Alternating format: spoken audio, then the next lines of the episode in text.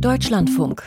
Informationen am Abend. Heute mit Bettina Klein im Studio. Guten Abend. Während in Deutschland weiter offene Briefe geschrieben werden, in denen offen oder implizit ein Ende der militärischen Hilfe für die Ukraine gefordert wird, und während einige Friedensforscher darauf hoffen, Putin würde doch noch einlenken, beraten die Unterstützerländer der Ukraine in Brüssel darüber, wie das aus ihrer Sicht anderenfalls wohl Unvermeidliche verhindert werden kann. Dass Russland diesen Krieg gewinnt und mit der Einverleibung eroberter Gebiete belohnt wird. Mit unabsehbaren Konsequenzen nicht nur für Europa. Wir berichten gleich. Die Situation in den Erdbebengebieten in der Türkei und Syrien wird uns beschäftigen. Wir schauen in Deutschland auf die Versuche zur Regierungsbildung im Land Berlin und auf Berichte über mögliche neue Pannen und auf das Ende weiterer Corona-Maßnahmen wie vom Gesundheitsminister Karl Lauterbach heute angekündigt. Im Hintergrund ab 18.40 Uhr politische Krisen, fragile Märkte, droht eine neue Finanzkrise. Das ist das Thema dort dann ab 18.40 Uhr. Die Zusammenkünfte der Ukraine-Kontaktgruppe, auch bekannt als Rammstein-Format, sind bekanntlich dezidiert keine NATO-Treffen. Denn an ihnen nehmen weit mehr als nur Vertreter der 30 NATO-Staaten teil. Und bei der Koordination der Unterstützung für die Ukraine will das Bündnis vor allen Dingen nicht selbst als Akteur in Erscheinung treten. Die Gruppe unter Leitung der USA traf sich heute wieder einmal in Brüssel und dort kamen im Anschluss dann auch die Verteidigungsminister der NATO zusammen zu ihrem regulären zweitägigen Februartreffen. Klar wurde inzwischen, die Unterstützerstaaten müssen sich anstrengen, um bei der militärischen Hilfe für die Ukraine hinterherzukommen. Klaus Remme. Wer konkrete Entscheidungen zur Lieferung von Kampfflugzeugen für die Ukraine erwartet hatte, der wurde enttäuscht. Kampfjets mögen auf der Wunschliste in Kiew stehen. Im Kreis der Minister und Militärs aus 54 Staaten, die heute in Brüssel zusammenkamen, wurde allenfalls darüber diskutiert.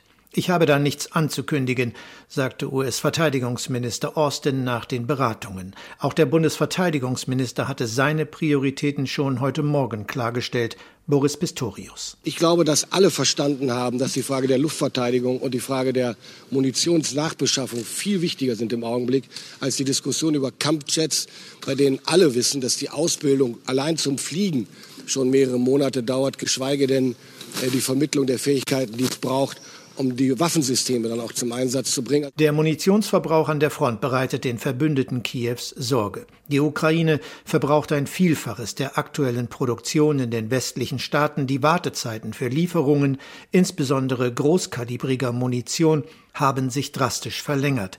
Es kann heute weit über zwei Jahre dauern, bis Bestellungen tatsächlich ankommen. Besteht also die Gefahr, dass der Ukraine die Munition ausgeht? Darüber sind die Experten sich nicht ganz einig, aber wir reden nicht über Wochen, sondern eher über Monate. Äh, aber das bewegt sich irgendwo dazwischen. Und deswegen ist jetzt entscheidend, dass wir Fahrt aufnehmen. Und die Rüstungsindustrie kann ich nur herzlich bitten, schnellstmöglich jetzt alle Kapazitäten maximal hochzufahren. Denn das werden die entscheidenden Fragen für die nächsten Wochen und Monate sein. Immerhin hatte der Bundesverteidigungsminister in Sachen Munition eine gute Nachricht im Gepäck. Verträge für die Produktion von Munition für das System Gepard seien unterschrieben worden. Deutschland wolle wieder selbst produzieren. Der Gepard werde insbesondere wegen der Fähigkeit zur Drohnenabwehr von den Ukrainern sehr geschätzt. Fast ein Jahr nach dem russischen Überfall zogen US-Verteidigungsminister Lloyd Austin und US-Generalstabschef Milley Bilanz. Russia did not prevail. Kiev did not fall. Putin hat sich nicht durchgesetzt, Kiew ist nicht gefallen und die Freunde der Ukraine haben nicht gezögert, sagte Austin. Und Milley zählte auf, elf Länder liefern Kampfpanzer, 22 stellen Schützenpanzer, 25 Artillerie und Munition. Man rechne mit einer Frühjahrsoffensive der Ukraine, so Lloyd Austin. Der Zeitdruck sei hoch, auch deshalb konzentriere man sich jetzt auf die so wörtlich monumentale Aufgabe, eine Vielzahl unterschiedlicher Systeme zu liefern, daran auszubilden und sie in den Kampf zu schicken. Darum sei es heute gegangen. It's a monumental task to bring all those systems together, get the troops trained on those platforms and get those systems into the fight. Gerade die Lieferung moderner Kampfpanzer kommt nur langsam voran. Die Ende Januar erhoffte Panzerkoalition steht in den Anfängen, musste Boris Pistorius heute in Brüssel einräumen. Wir sind bei äh, 14 Panzern Leopard 2 A6 aus Deutschland, drei Panzer A6 aus Portugal. Äh, weitere A6 sind im Augenblick nicht im Gespräch und bei den A4ern äh, auch da sieht es nicht ganz so berauschend aus, um es vorsichtig zu formulieren. Wichtig ist auch da übrigens, wie wird sichergestellt, dass Munition und Ersatzteile da sind. Das kann nicht die Bundesrepublik Deutschland sicherstellen, das können nur die Rüstungskonzerne. Die Rüstungskonzerne sind auch gefragt, wenn es darum geht, die sinkenden Bestände der NATO-Staaten selbst aufzufüllen. Morgen beraten die Verteidigungsminister der Allianz. Neben höheren Vorgaben für Munitionsvorräte steht das Thema Investitionen auf der Agenda. Die umstrittene Verpflichtung, jährlich zwei Prozent des Bruttoinlandsprodukts für Verteidigung auszugeben, wurde 2014 für zehn Jahre vereinbart. Die Frage, wie es nach 2024 weitergehen soll, wird morgen besprochen, sicher aber noch nicht beantwortet. Soweit der Bericht von Klaus Remme und zu den Fragen der militärischen Unterstützung für die Ukraine hören Sie auch einen Kommentar hier im Deutschlandfunk um 19.05 Uhr. Und damit zu unserem nächsten Thema. Eine Jahrhundertkatastrophe hat die Türkei und Nordsyrien vor einer Woche ereilt. Die Zahl der bisher gemeldeten Todesopfer der Erdbeben wird inzwischen mit mehr als 37.000 angegeben. Sie dürfte weiter steigen, denn tausende Menschen sind noch vermisst. In der Türkei stürzten viele Häuser wegen mangelnder Bauvorschriften und verantwortungsloser Verantwortlicher ein. Es gab Ausnahmen, über eine solche berichtet Uwe Lüb. Ökeş Elmasolu ist nach dem Erdbeben in der Türkei sowas wie ein Held geworden. Und das nur dadurch, dass er davor seine Arbeit gemacht hat. Elmasolu ist Bürgermeister der Stadt Ersin mit rund 42.000 Einwohnern. Ersin liegt im Süden der Türkei zwischen Osmaniye und Iskenderun, also mitten im Erdbebengebiet.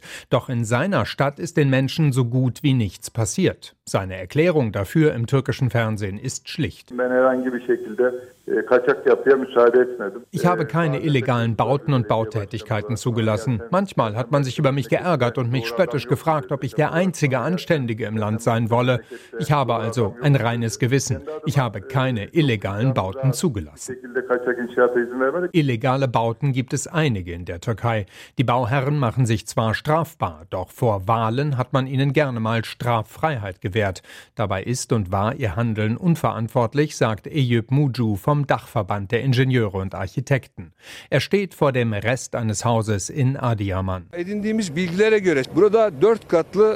Wie wir erfahren haben, haben, handelt es sich bei diesem Gebäude hier um ein vierstöckiges Haus. Das heißt, es wurden vier Stockwerke geplant und dafür war auch die Statik ausgelegt. Danach hat man, ermutigt durch politisch motivierte Bauamnestien, aber noch drei Stockwerke illegal draufgesetzt und im Grunde Mord begangen. Einfach mal ein, zwei oder mehr nicht genehmigte Stockwerke draufbauen, das ist in vielen türkischen Städten gängig. Aber das erklärt die Katastrophe nicht allein. Dazu kommt mancherorts ein zu weicher, nachgiebiger Untergrund und die Art, wie gebaut wurde. In Antakya erzählt eine Frau, sie habe zusammen mit den Nachbarn die Trümmer ihrer Häuser nach Stahlträgern durchsucht. Gefunden hätten sie keine. Mitunter ist aber einfach auch nur mit dem falschen Material gebaut worden, erklärt Ingenieur Muju. Vielerorts sieht man, wie der Beton zerbröckelt. Das zeigen unsere Proben vor Ort. Ähnlich verhält es sich mit den verarbeiteten Eisenstäben. Zum Zeitpunkt des Baus dieses Gebäudes wurden nach Vorschrift glatte Eisenstangen eingesetzt. Heute müssen es nach Bauvorschrift geriffelte Eisenstäbe sein. Die greifen den Beton besser und machen Säulen widerstandsfähiger.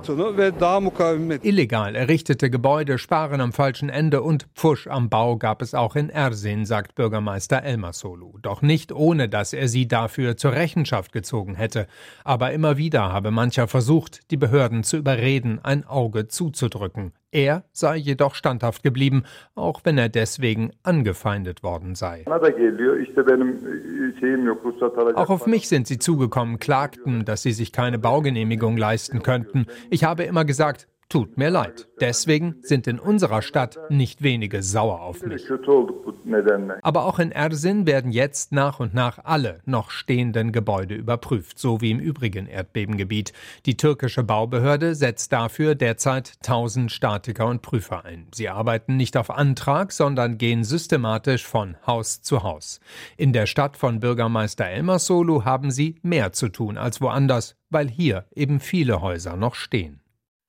Uwe Lüb über die Situation in der Türkei. Auch wenn im benachbarten Syrien weniger Menschen starben, die Lage ist hier für die Hilfsaktionen besonders schwierig aufgrund der politischen Lage und der mangelnden Infrastruktur. Syriens UN-Botschafter versprach nun Besserung. Anne Almeling. Der syrische Botschafter bei den Vereinten Nationen, Bassam Assabach, hat bedingungslose Hilfslieferungen für den Nordwesten Syriens in Aussicht gestellt und damit einen Kurswechsel der syrischen Regierung bestätigt. In einer öffentlichen Stellungnahme in New York betonte er, dass der von Aufständischen kontrollierte Nordwesten des Landes zu Syrien gehöre und die Bewohner dieser Region zum syrischen Volk. Der syrische Staat akzeptiere keine von, so wörtlich, terroristischen Gruppen gezogenen Grenzen. Der Diplomat sagte weiter, Syrien unterstütze die Lieferung humanitärer Hilfe in den Nordwesten des Landes über alle möglichen Übergänge, über die Landesgrenzen und innerhalb Syriens für eine Dauer von drei Monaten. Beobachter sehen darin einen Versuch von Präsident Bashar al-Assad, die Anerkennung der internationalen Staatengemeinschaft als legitimes Staatsoberhaupt zurückzugewinnen. Zuvor hatte sich UN-Nothilfekoordinator Martin Griffith mit Assad in Damaskus getroffen. Bis dahin hatte die syrische Regierung betont, keine Hilfe in den Nordwesten Syriens durchzulassen, sofern sie in die Hände terroristischer Gruppierungen gelangen könne. Informationen von Anne Almeling und so viel zu diesem Thema. Mehrere Außenminister westlicher Staaten, darunter auch Deutschland, haben die jüngsten Pläne Israels verurteilt, neun nicht genehmigte Siedlungsaußenposten im Westjordanland zu legalisieren. Wir lehnen diese einseitigen Maßnahmen entschieden ab, hieß es heute in einer gemeinsamen Erklärung. Mehr dazu von Andreas Reuter. Wir sind zutiefst beunruhigt, schreiben die fünf westlichen Außenminister, beunruhigt über die jüngsten Schritte der israelischen Regierung in der Siedlungspolitik. Israel will 10.000 neue Siedlungseinheiten in den besetzten palästinensischen Gebieten genehmigen. Wir lehnen diese einseitigen Maßnahmen entschieden ab, so heißt es wörtlich in dem gemeinsamen Schreiben von Annalena Baerbock und ihrer Kollegen aus den USA, Großbritannien, Frankreich und Italien. Diese Maßnahmen seien dazu geeignet, die Spannungen zwischen Israelis und Palästinensern zu verschärfen und die Bemühungen um eine Zwei-Staaten-Lösung zu untergraben. Die scharfe Kritik der westlichen Außenminister richtet sich auch gegen Pläne für eine nachträgliche Legalisierung von neuen sogenannten Außenposten, die bisher selbst nach israelischem Recht als illegal galten. Zugleich kündigen die fünf Außenminister an, sich weiter für einen dauerhaften Frieden im Nahen Osten einzusetzen. Andreas Reuter und auch zu diesem Thema hören Sie einen Kommentar hier im Deutschlandfunk ab 19.05 Uhr. 18.23 Uhr ist es jetzt. Sie hören den Deutschlandfunk und damit zurück ins Inland. So richtig gut kann die Stadt Berlin wohl doch nicht regiert worden sein. Anders sind 28 Prozent für die bisher oppositionelle CDU nicht zu erklären. Sie wurde mit Abstand die stärkste Kraft bei der wiederholten Wahl am Sonntag. Dennoch, vielen Bürgerinnen und Bürgern, die in der Hauptstadt leben, hat es bisher offenbar gut gefallen, denn das Linksbündnis aus SPD, Grünen und Linkspartei hätte nach wie vor eine Mehrheit und könnte theoretisch weiterhin eine Landesregierung bilden. Zum Stand der Dinge Sebastian Engelbrecht. Der Berliner CDU-Chef Kai Wegner macht Tempo. Schon am Freitag will sich die Berliner CDU mit der SPD und unabhängig davon auch mit den Grünen zu ersten Sondierungsgesprächen über mögliche Koalitionen treffen. Sozialdemokraten und Grüne nahmen die Einladungen jeweils an. Wegner will eine Koalition, die nicht öffentlich streitet, wie die rot-grün-rote Koalition es in den vergangenen sechs Jahren auf offener Bühne getan habe. Es gehe um eine vertrauensvolle Zusammenarbeit. Die Aufgabe bestehe darin, die Probleme Berlins zu lösen, so Kai Wegner. Für mich ist das Ziel, dass wir eine stabile Regierung in Berlin hinbekommen. Und Zweierkoalitionen sind immer stabiler als Dreierkoalitionen. Ich will, dass wir eine Regierung hinbekommen, die gemeinsam verlässlich an den Problemen dieser Stadt arbeitet. Deutet man die ersten Signale des CDU-Vorsitzenden nach der Wahl, könnten sie darauf hindeuten, dass er ein Bündnis mit den Sozialdemokraten bevorzugen würde. Auch die Äußerungen der SPD-Landeschefin Franziska Giffey könnte man so interpretieren. Nach der Sitzung des Landesvorstands ihrer Partei sagte Giffey zwar, es gebe eine klare Tendenz, die rot-grün-rote Koalition fortzusetzen. Man sei aber auch zu Gesprächen mit der CDU bereit. Die Sondierungskommission der SPD wird Giffey selbst leiten, gemeinsam mit ihrem Co-Vorsitzenden Raed Saleh. Im RBB erklärte Giffey, wir werden selbstverständlich für Gespräche mit der CDU zur Verfügung stehen. Das gebietet ja auch die demokratische Geflogenheit. Aber wir werden natürlich auch mit unseren Koalitionspartnern sprechen, wie es weitergehen kann. Und dann geht es am Ende einerseits darum, wer kann eine stabile politische Mehrheit im Abgeordnetenhaus wirklich organisieren und wo gibt es auch die, die besten, größten inhaltlichen Schnittmengen für einen Weg, den wir begonnen haben. Der Verweis auf Stabilität und große Schnittmengen könnte darauf hindeuten, dass Giffey eine Koalition mit der CDU befürworten würde. Dazu passt, dass sie betonte, sie klebe nicht an ihrem Amt. Denkbar wäre also, dass sie bereit ist, Kai Wegner das Rote Rathaus zu überlassen und in zweiter Reihe einer Koalition mit der CDU weiterzumachen. Giffey weiß, dass CDU und Grüne nur mit Mühe eine stabile Koalition aufstellen könnten. Der CDU-Landesverband gilt als eher konservativ, die Berliner Grünen als eher links. Die grüne Spitzenkandidatin Bettina Jarasch aber will die Einladung der Christdemokraten annehmen. Wir werden Gespräche führen, selbstverständlich mit der CDU, die großes Interesse an diesen Gesprächen hat. Ich bin auch sehr gespannt auf diese Gespräche. Gleichzeitig hat sich nichts geändert an der Präferenz, die wir Grünen ja von Anfang an auch genannt haben. Wir möchten gerne das Gespräch, äh, die Koalition mit der SPD und den Linken fortsetzen. Nach der weitgehend reibungslos verlaufenden Wahl in Berlin ist nun doch noch eine größere Panne bekannt geworden. Ein Postsack mit 450 Briefwahlstimmen aus dem Bezirk Lichtenberg wurde mit Verspätung entdeckt. Die Stimmen müssen noch ausgezählt werden. Der Fehler liegt nach Informationen von Landeswahlleiter Stefan Bröchler aber nicht beim Bezirkswahlausschuss, sondern bei der Post, die die Briefwahlumschläge nicht rechtzeitig zugestellt habe berichtet Sebastian Engelbrecht. Viele Corona-Schutzmaßnahmen sind bereits entfallen, jedenfalls die Pflicht dazu, sie zu respektieren. Heute hat Bundesgesundheitsminister Lauterbach weitere Lockerungen angekündigt bei einem kurzen Statement in Berlin. Volker Fintermer. Ein wenig muss man schon suchen, welche Corona-Schutzmaßnahmen überhaupt noch gelten. Anfang Februar fiel die Maskenpflicht im Fernverkehr und übrig blieb alleine die Test- und Maskenpflicht für den Besuch in Krankenhäusern sowie Alten- und Pflegeheimen. Allein die sollte noch bis zum 7. April in Kraft bleiben, dem Tag, an dem das Corona-Infektionsschutzgesetz ausläuft. Da inzwischen aber schon mehrere Bundesländer auch die Isolationspflicht für Corona-Positive aufgehoben haben, haben die Gesundheitsminister von Bund und Ländern heute entschieden, die noch weitergehenden Schutzmaßnahmen bereits zum 1. März fast vollständig aufzuheben, weil sich auch die Lage in den Krankenhäusern deutlich entspannt hat. Die Pandemie verliert schrittweise ihren Schrecken. Wirklich gefährliche neue Varianten haben wir zum jetzigen Zeitpunkt weder gesehen noch zu befürchten. Und es gelingt auch zunehmend der Bevölkerung mit der Immunität, die die Bevölkerung derzeit hat, die schweren Verläufe zu vermeiden. Von denen sehen wir nur noch wenig. Erklärt Gesundheitsminister Karl Lauterbach. Vor diesem Hintergrund entfällt der weitergehende Schutzbedarf. Das gilt ab Anfang März explizit für die Testpflicht für den Besuch in Krankenhäusern und Pflegeeinrichtungen, die bislang ja noch bundesweit eingefordert wurde und die auch die Beschäftigten im Gesundheitswesen in regelmäßigen Abständen umfasst. Das Einzige, was bleibt, ist die Maskenpflicht für Besucher in Pflegeeinrichtungen und in Krankenhäusern. Das bedeutet, dass dann auch die Beschäftigten im Gesundheitswesen sowie in den Pflegeeinrichtungen ab Anfang März keine Masken mehr tragen müssen, ebenso wie die Bewohner in den Pflegeeinrichtungen. Die verbleibende Maskenpflicht für Besucher soll mit dem Auslaufen des Infektionsschutzgesetzes am 7. April entfallen, betont Lauterbach.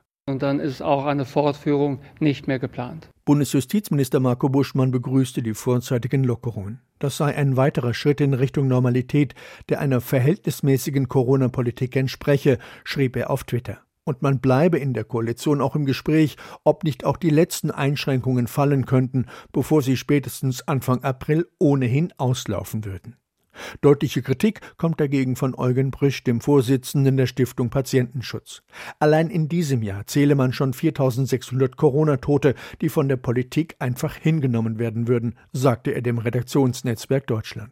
Und dennoch seien Bund und Länder dabei, die letzten Schutzschilde für schwerkranke, pflegebedürftige und hochbetagte Menschen immer weiter zu schwächen. Dies sei eine Altersdiskriminierung ohne öffentlichen Aufschrei. Volker Findhammer aus Berlin. Im Tarifkonflikt des öffentlichen Dienstes gab es heute erneut Warnstreiks. Ein Schwerpunkt war Nordrhein-Westfalen. Von dort berichtet Vivian Leue. Allein im öffentlichen Personennahverkehr bewegte sich heute in mehr als zehn Städten in Nordrhein-Westfalen nichts. Ob in Aachen, Bonn, Köln, Oberhausen oder Bochum, allerorten blieben Busse und Bahnen in den Depots. Ähnlich wie in Bayern, Schleswig-Holstein oder Rheinland-Pfalz waren auch Stadtverwaltungen, Bürgerbüros, kommunale Schwimmbäder oder Kitas von den Warnstreiks betroffen. Die Gewerkschaften Verdi und der Deutsche Beamtenbund fordern für die knapp zweieinhalb Millionen Angestellten von Bund und Kommunen ein Lohnplus von 10,5 Prozent, mindestens jedoch 500 Euro monatlich mehr, mit einer Laufzeit von zwölf Monaten. Sie argumentieren mit den drastisch gestiegenen Lebenshaltungskosten. Die Arbeitgeberseite lehnt die Forderungen ab. Sie sind nach Ansicht der Vereinigung der kommunalen Arbeitgeber in Nordrhein-Westfalen wirtschaftlich schlicht nicht zu verkraften. Ihren Berechnungen zufolge bedeuteten die Lohnforderungen bundesweit Mehrkosten von über 15 Milliarden Euro. Etliche Kommunen leiden unter einer angespannten Haushaltslage, wollen ihre Bürger und Bürgerinnen aber nicht durch weiter steigende Abgaben und Gebühren belasten. Ein Dilemma, das sich auch im öffentlichen Personennahverkehr zeigt. Die kommunalen Verkehrsunternehmen erwirtschaften Verluste, während sie zugleich ihr Angebot weiter ausbauen müssten, um, wie geplant, die Verkehrswende voranzutreiben. Dafür fehlt es allerdings auch an Personal, das wiederum durch höhere Löhne angeworben werden könnte. Die nächste Verhandlungsrunde im Tarifstreit ist für Mitte kommender Woche angesetzt. Bis dahin haben die Gewerkschaften bereits weitere Warnstreiks angekündigt. Und damit noch einmal ins Ausland. Neue Autos mit Verbrennermotor sollen nur noch zwölf Jahre in der EU verkauft werden dürfen. Das Europäische Parlament billigte heute in Straßburg die neuen CO2-Vorgaben. Caroline Born berichtet. Es ist keine einfache Frage, wie die EU ihren Warenverkehr klimaneutral gestalten kann. Lastwagen sind zusammen mit Bussen verantwortlich für rund 6 Prozent aller Treibhausgasemissionen in der EU. Our objective is pretty straightforward. All trucks and buses will have to das Ziel sei einfach, sagt Klimakommissar Franz Timmermans. Alle Lkw und Busse müssten in Zukunft emissionsfrei fahren. Allerdings nennt Timmermans noch kein Datum für ein Verbrenner aus bei schweren Nutzfahrzeugen. Die Hersteller müssen die Emissionen ihrer Fahrzeuge aber um 90 Prozent reduzieren, und zwar bis 2040. Vorher werden die Flottengrenzwerte für neu zugelassene Fahrzeuge schrittweise verschärft. Und darunter fallen in Zukunft auch leichtere Lkw und Busse. Für Stadtbusse schlägt die Kommission sogar vor, dass sie bereits ab 2030 emissionsfrei sein sollen. Deutlich mehr Zeit erhalten die Hersteller für schwere Fahrzeuge, denn, so Timmermans, We will eventually have to move to a 100% target, but at this stage we cannot yet say when all uses of trucks and buses can be made zero emissions mit den derzeit verfügbaren Technologien sei noch nicht klar, wann alle Lastwagen emissionsfrei werden könnten. Insbesondere der Güterverkehr, der lange Strecken mit schwerer Fracht zurücklegen muss, lässt sich nicht so einfach elektrifizieren. Hinzu kommen lange Ladezeiten und ein schlecht ausgebautes Ladenetz. Natürlich brauche es mehr Tempo beim Ausbau der Ladeinfrastruktur, so Michael Bloss von den Grünen. Dem EU-Abgeordneten geht der Vorschlag der Kommission nicht weit genug. Konkret bedeutet das, dass noch nach 2040 neue Diesel- und Benzin-LKWs zugelassen werden und die sind dann noch bis 2055, 2060 auf der Straße. Das heißt, wir werden die Klimaneutralität im Verkehrsbereich nicht erreichen. Es wird weiterhin CO2 im Verkehr ausgestoßen werden. Das ist eine schlechte Nachricht fürs Klima. Die EU will bis 2050 klimaneutral werden. Dafür hat das EU-Parlament am heutigen Dienstag für ein anderes Gesetz grünes Licht gegeben. Es betrifft die leichten Nutzfahrzeuge. It is adopted and thereby the first reading of Parliament is closed. Für Pkw und Transporter ist das Verbrenner aus angenommen mit 340 Stimmen. 279 Abgeordnete haben mit Nein gestimmt. Zu ihnen zählen unter anderem die Christdemokraten. Daniel Kaspari hält es für den falschen Weg, ab 2035 keine Neuwagen mit Verbrennungsmotor zuzulassen.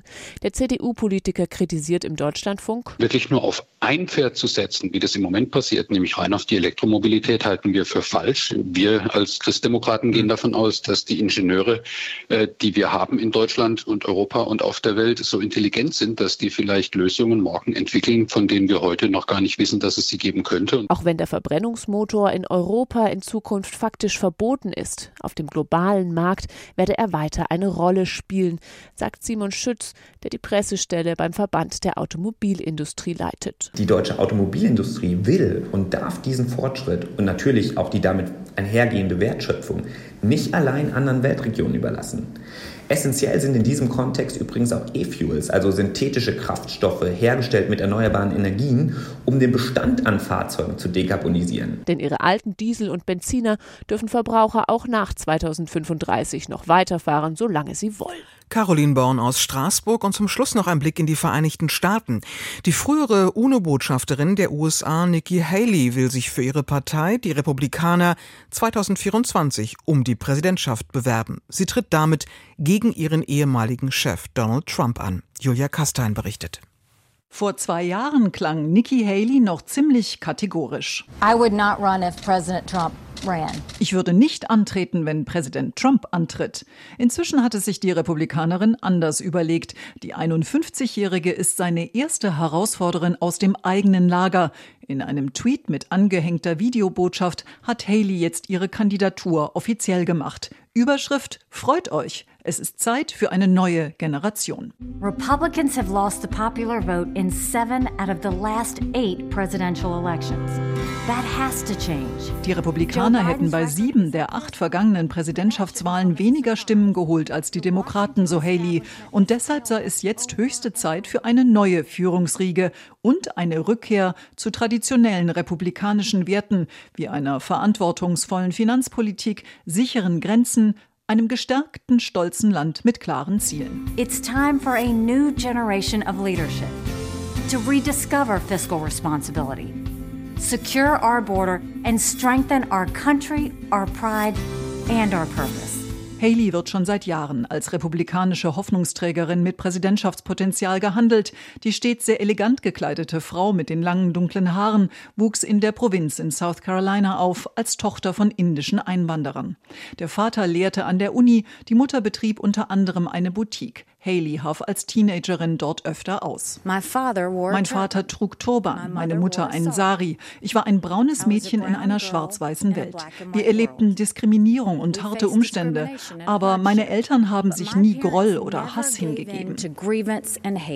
Viele in den USA, so Haley jetzt in ihrem Bewerbungsvideo in klarer Anspielung auf progressive Demokraten, würden behaupten, dass Amerikas Ideale und Ideen nicht nur falsch seien, sondern rassistisch und böse. Aber das sei gar nicht so. Selbst an den schlechtesten Tagen seien Amerikaner in ihrem Land gesegnet.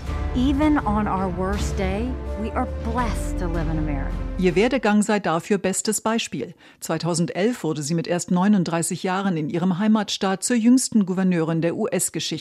In ihrer Amtszeit habe sich South Carolina wirtschaftlich zum Beast of the Southeast, also zum wirtschaftlichen Powerhouse gemausert. Darauf sei sie besonders stolz. Industry reports called us the Beast of the Southeast. Punkten will Haley auch mit ihrer außenpolitischen Erfahrung. Zwei Jahre lang war sie US-Botschafterin bei den Vereinten Nationen, also quasi Trumps internationale Wadenbeißerin. Dort machte sie sich durch eine Diplomatie der sehr klaren Worte einen Namen, drohte vermeintlichen Feinden der USA auch mal mit Haue mit ihren hochhackigen Schuhen. Eins müsse man über sie wissen, so Haley jetzt, sie lasse Bullies nicht einfach gewähren und wenn man mit hohen Absätzen zurücktrete, dann tue das besonders weh. You should know this about me. I don't put up with bullies.